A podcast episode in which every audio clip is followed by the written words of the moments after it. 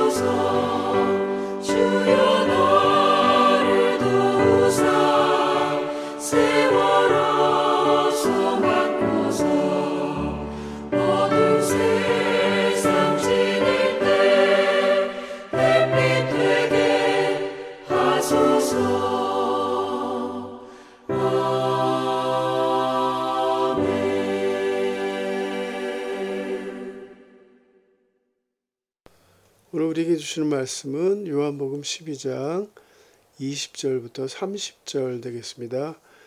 명절에 예배하러 올라온 사람 중에 헬라인 몇이 있는데 그들이 갈리 베세다 사람 빌립에게 가서 청하여 이르되 선생이여 우리가 예수를 배우고자 하나이다 하니 빌립이 안드레에게 가서 말하고 안드레가 빌립이 예수께 가서 여쭈니 예수께서 대답하여 이르시되 인자가 영광을 얻을 때가 왔도다. 내가 진실로 진실로 너희에게 이르노니 한 알의 밀이 땅에 떨어져 죽지 아니하면 한 알 그대로 있고 죽으면 많은 열매를 맺느니라. 자기의 생명을 사랑하는 자는 잃을 것이요 이 세상에서 자기의 생명을 미워하는 자는 영생하도록 보전하리라. 사람이 나를 섬기려면 나를 따르라. 나 있는 곳에 나를 섬기는 자도 거기 있으리니 사람이 나를 섬기면 내 아버지께서 그를 귀히 여기시리라. 지금 내 마음이 괴로우니 무슨 말을 하리요? 아버지여 나를 구원하여 이때를 면하게 하여 주옵소서. 그러나 내가 이를 위하여 이때에 왔나이다. 아버지여 아버지 이름을 영광스럽게 하옵소서 하시니 이에 하늘에서 소리가 나서 이르되 내가 이미 영광스럽게 하였고 또 다시 영광스럽게 하리라 하시니 곁에 서서 들은 무리는 천둥이 울었다고도 하며 또 어떤 이들은 천사가 그에게 말하였다고도 하니 예수께서 대답하여 이르시되 이 소리가 난 것은 나를 위한 것이 아니요 너희를 위한 것이니라 아멘. 브라질의 그 그렇게 덥고 덥던 여름이 지나가고 에, 이제 가을이 온 것 같습니다. 참 이번 여름엔 어, 너무나 더웠는데요. 이제 아침 바람이 차가워지는 그런 가을이 브라질에 왔다는 것을 우리가 느낄 수 있습니다. 계절이 바뀌고 있는 것을 아, 우리가 알 수 있는데요. 예수님께서 마태복음 16장에 그렇게 말씀하셨죠. 아침에 하늘이 붉고 흐리면 오늘은 날이 굳겠다 하나니 너희가 날씨는 분별할 줄 알면서 시대의 표적은 분별할 수 없느냐. 예수님께서 너희가 날씨는 분별할 줄 알면서 시대의 표적은 분별할 수 없느냐. 어찌하여 시대의 표적을 분별할 줄 모르느냐. 이 말은 즉, 날씨를 예측하는 것보다 시대의 표적을 분별하는 것이 더 중요하다라고 예수님께서 언급하신 것이죠. 날씨를 예측하지 못하면 우리가 비를 맞을 수도 있고 좀 손해를 입을 수도 있지만 이것보다도 더 중요한 것이 하나님 말씀을 통해서 주시는 시대의 표적을 분별하는 것이다. 그래서 매일매일 하나님의 말씀을 묵상하는 것이 참 중요하죠. 그리고 기도함으로써 지금 우리가 어떤 시대에 살고 있는지 이 시대를 잘 분별하는 것이 하나님의 지혜입니다. 노예 시대의 사람들은 먹고 마시고 시집가고 장가가는 데만 관심이 있어서 하나님의 심판을 당했던 것을 소돔과 고모라도 마찬가지고요. 그러나 니누의 도성 사람들은 요나의 회개에 그 음성을 듣고 회개하여서 구원을 받았던 것을 우리가 알 수가 있습니다. 이 시대를 잘 분별하는 지혜가 우리에게 필요합니다. 성경에서는 여러 번 때를 기억하고 있죠. 때에 대해서 언급하고 있습니다. 하나님의 때, 하나님의 시간. 시간 하면 크로노스라는 단어가 있는데요. 이 사람의 시간이죠. 측정, 측정 가능한 시간, 사람의 시간. 그러나 또 시간에 대해서 카이로스란 그런 말이 있습니다.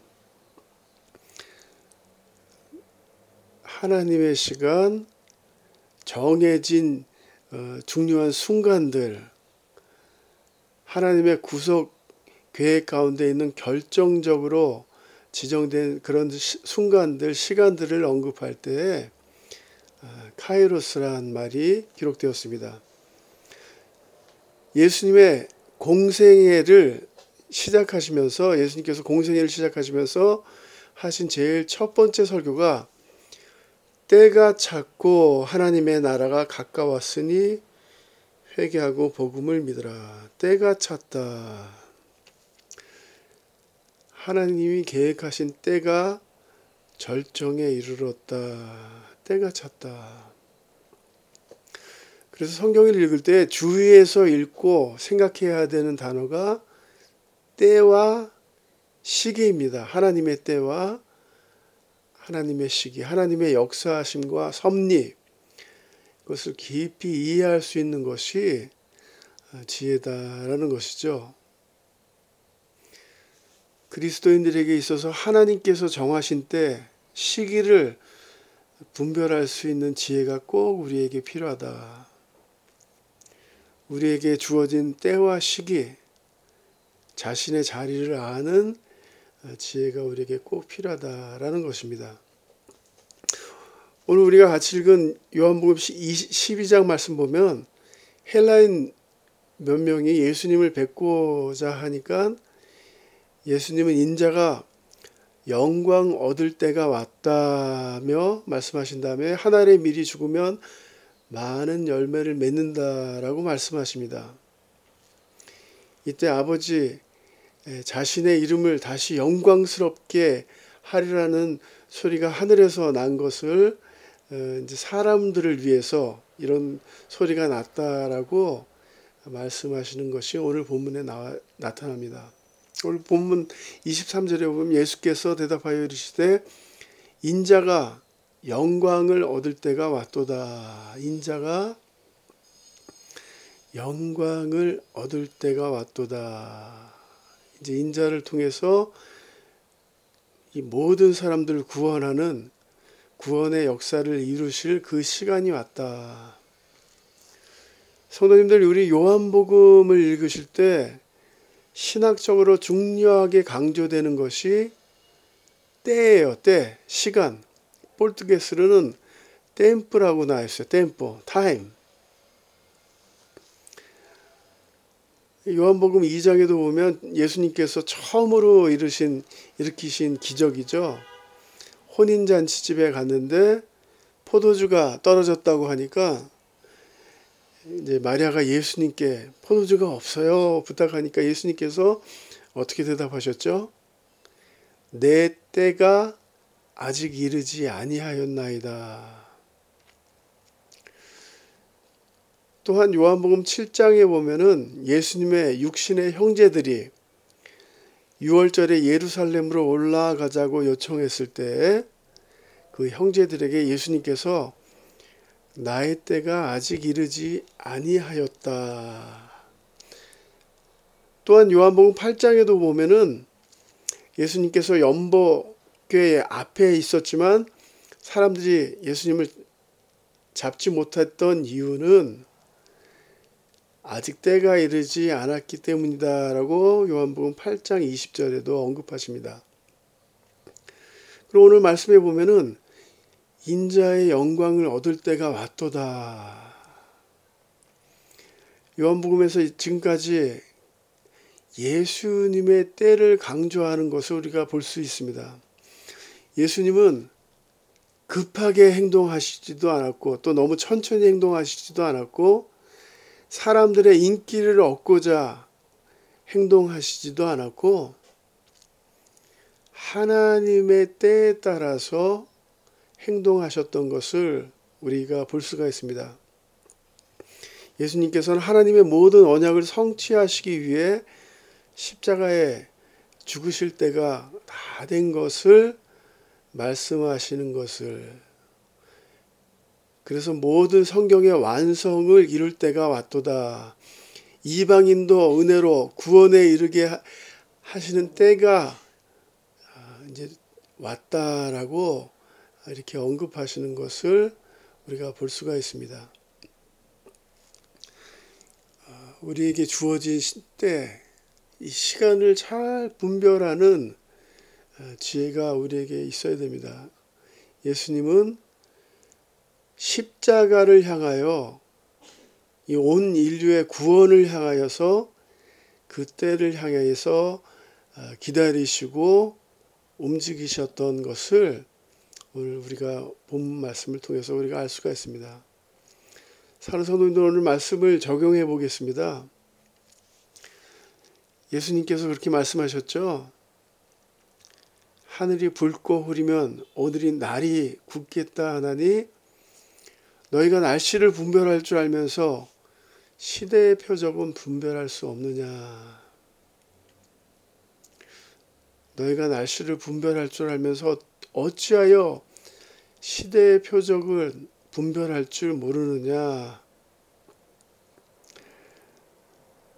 우리 그리스도인들에게 있어서 하나님께서 정해 주신 때와 시기를 깨닫는 것이 하나님의 지혜다라는 것을 우리가 알 수가 있습니다.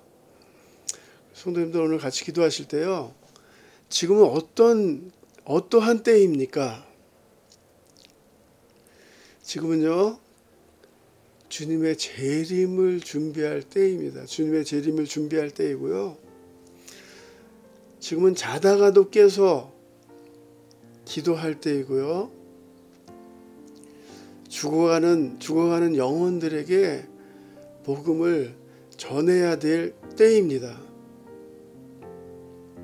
그리고 나라와 민족을 위해서 중보 기도해야 될 때인 줄 믿습니다. 우리가 이 시기를 이 때를 템플을 잘 깨닫고 분별하고 지혜롭게 행동하는 그런 우리 성도님들 되시길 주님의 이름으로 축복합니다. 같이 기도하시겠습니다. 아버지 하나님, 저희들 깨어있게 하여 주시옵소서. 저에게 지혜를 주셔서 지금이 어떤 시기인지, 어떠한 때인지를 잘 분별할 수 있도록 하늘의 지혜를 더하여 주시옵소서. 그래서 지금은 자다가도 깨서 기도하고 주님의 재림을 준비하고 나라와 민족을 위해서 중보기도 하며 죽어가는 영혼들에게 복음을 전하는 이 마지막 시간에 복음을 열심히 전하는 우리 축복된 하나님의 백성들 되게 해주실 믿고 이 모든 말씀 예수님의 이름으로 기도드렸사옵나이다. 아멘.